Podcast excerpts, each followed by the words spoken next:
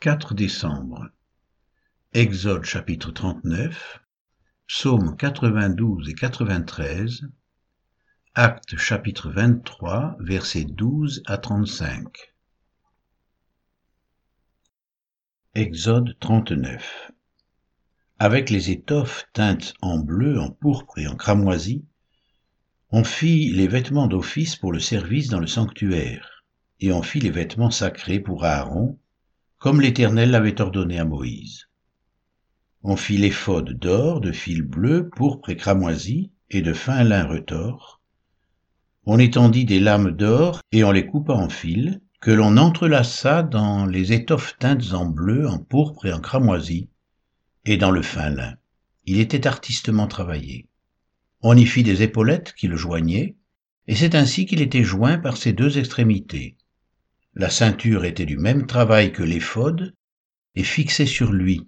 Elle était d'or, de fil bleu, pourpre et cramoisi, et de fin lin retors, comme l'Éternel l'avait ordonné à Moïse.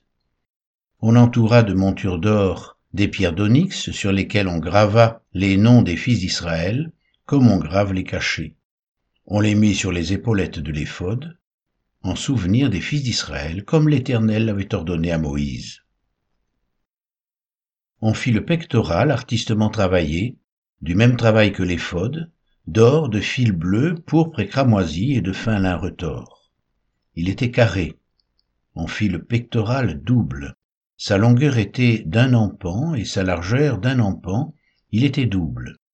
On le garnit de quatre rangées de pierres. Première rangée, une sardoine, une topaze, une émeraude. Seconde rangée, une escarboucle, un saphir, un diamant.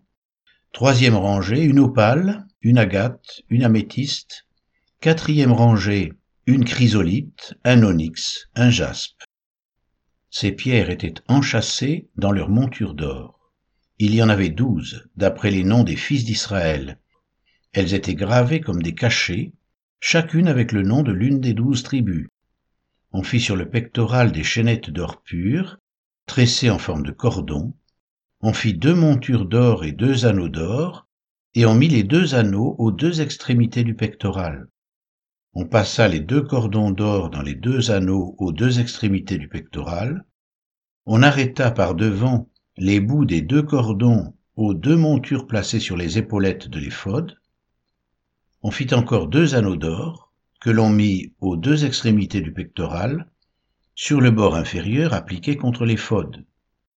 On fit deux autres anneaux d'or, que l'on mit au bas des deux épaulettes de l'éphod, sur le devant, près de la jointure, au-dessus de la ceinture de l'éphod.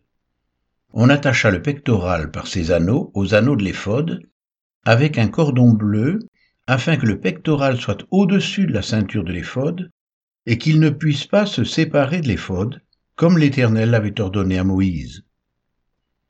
On fit la robe de l'éphod, tissée entièrement d'étoffe bleue. Il y avait au milieu de la robe une ouverture comme l'ouverture d'une cotte de maille, et cette ouverture était bordée tout autour, afin que la robe ne se déchire pas. On mit sur la bordure de la robe des grenades de couleur bleue, pourpre et cramoisie en fil retors, on fit des clochettes d'or pur, et on mit les clochettes entre les grenades, sur tout le tour de la bordure de la robe, entre les grenades. Une clochette et une grenade, une clochette et une grenade, sur tout le tour de la bordure de la robe, pour le service comme l'Éternel l'avait ordonné à Moïse. On fit les tuniques de fin lin, tissées pour Aaron et pour ses fils, la tiare de fin lin et les bonnets de fin lin servant de parure, les caleçons de lin de fin lin retors, la ceinture de fin lin retors brodé et de couleur bleue, pourpre et cramoisie, comme l'Éternel l'avait ordonné à Moïse. On fit d'or pur la lame, diadème sacré, et l'on y écrivit comme on grave un cachet, sainteté à l'Éternel. On l'attacha avec un cordon bleu à la tiare en haut, comme l'Éternel avait ordonné à Moïse. Ainsi furent achevés tous les ouvrages du tabernacle, de la tente d'assignation, les enfants d'Israël firent tout ce que l'Éternel avait ordonné à Moïse, ils firent ainsi.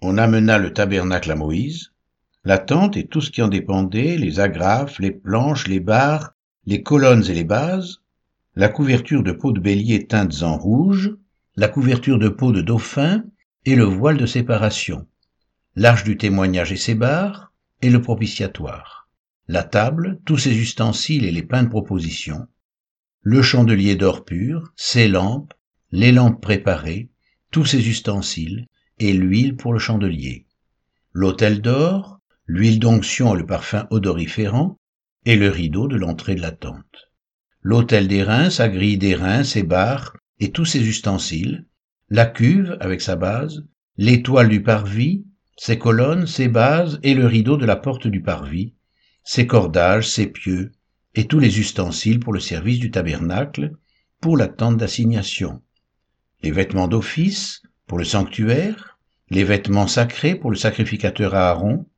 et les vêtements de ses fils pour les fonctions du sacerdoce. Les enfants d'Israël firent tous ces ouvrages en se conformant à tous les ordres que l'Éternel avait donnés à Moïse. Moïse examina tout le travail, et voici, il l'avait fait comme l'Éternel l'avait ordonné, il l'avait fait ainsi. Et Moïse les bénit.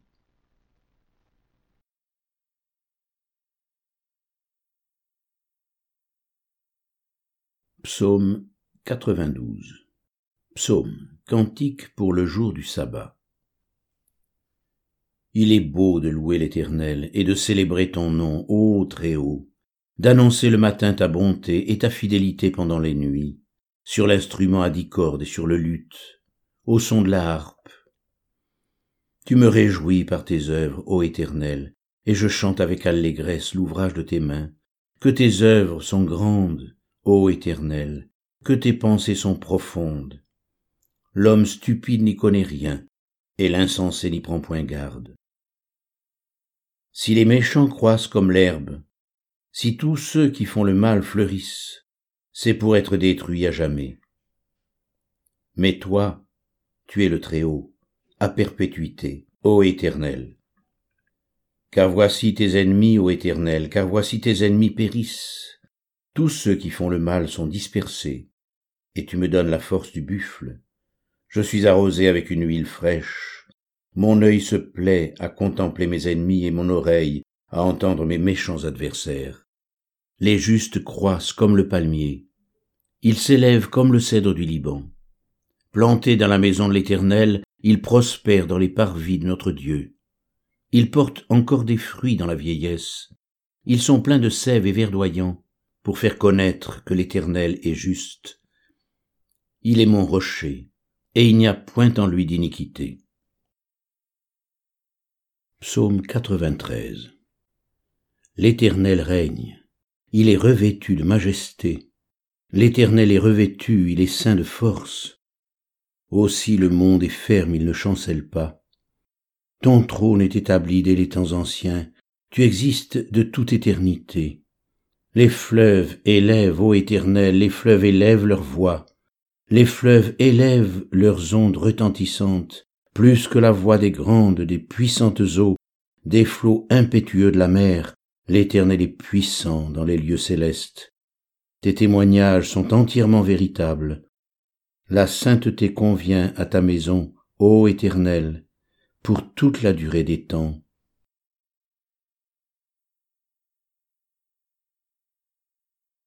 Acte 23, versets 12 à 35. Quand le jour fut venu, les Juifs formèrent un complot et firent des imprécations contre eux-mêmes en disant qu'ils s'abstiendraient de manger et de boire jusqu'à ce qu'ils aient tué Paul. Ceux qui formèrent ce complot étaient plus de quarante, et ils allèrent trouver les principaux sacrificateurs et les anciens, auxquels ils dirent Nous nous sommes engagés avec des imprécations contre nous-mêmes à ne rien manger jusqu'à ce que nous ayons tué Paul.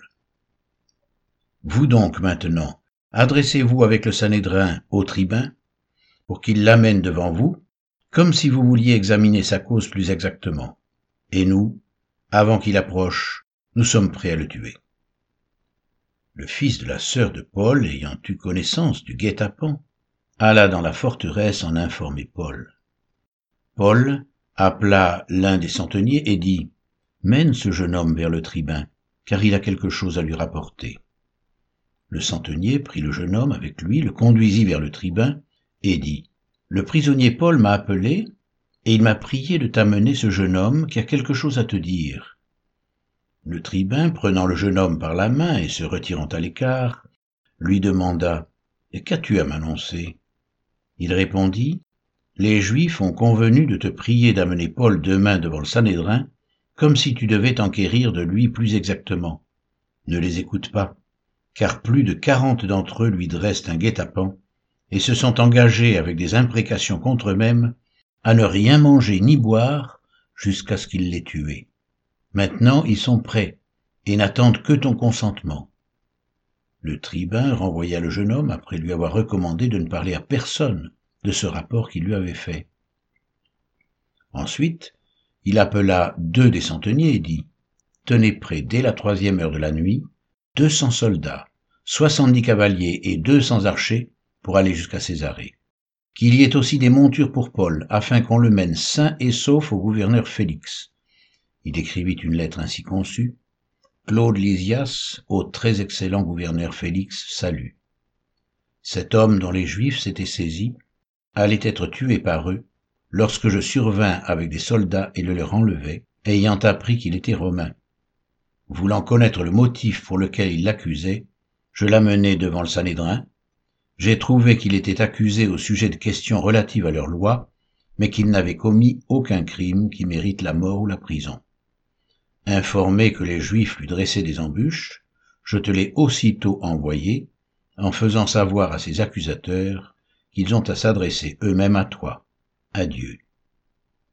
Les soldats, selon l'ordre qu'ils avaient reçu, prirent Paul, et le conduisirent pendant la nuit jusqu'à Antipatris.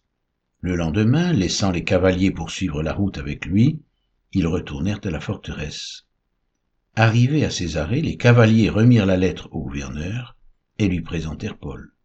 Le gouverneur, après avoir lu la lettre, demanda de quelle province était Paul. Ayant appris qu'il était de la Cilicie, je t'entendrai, dit-il, quand tes accusateurs seront venus. Et il ordonna qu'on le garde dans le prétoire d'Hérode.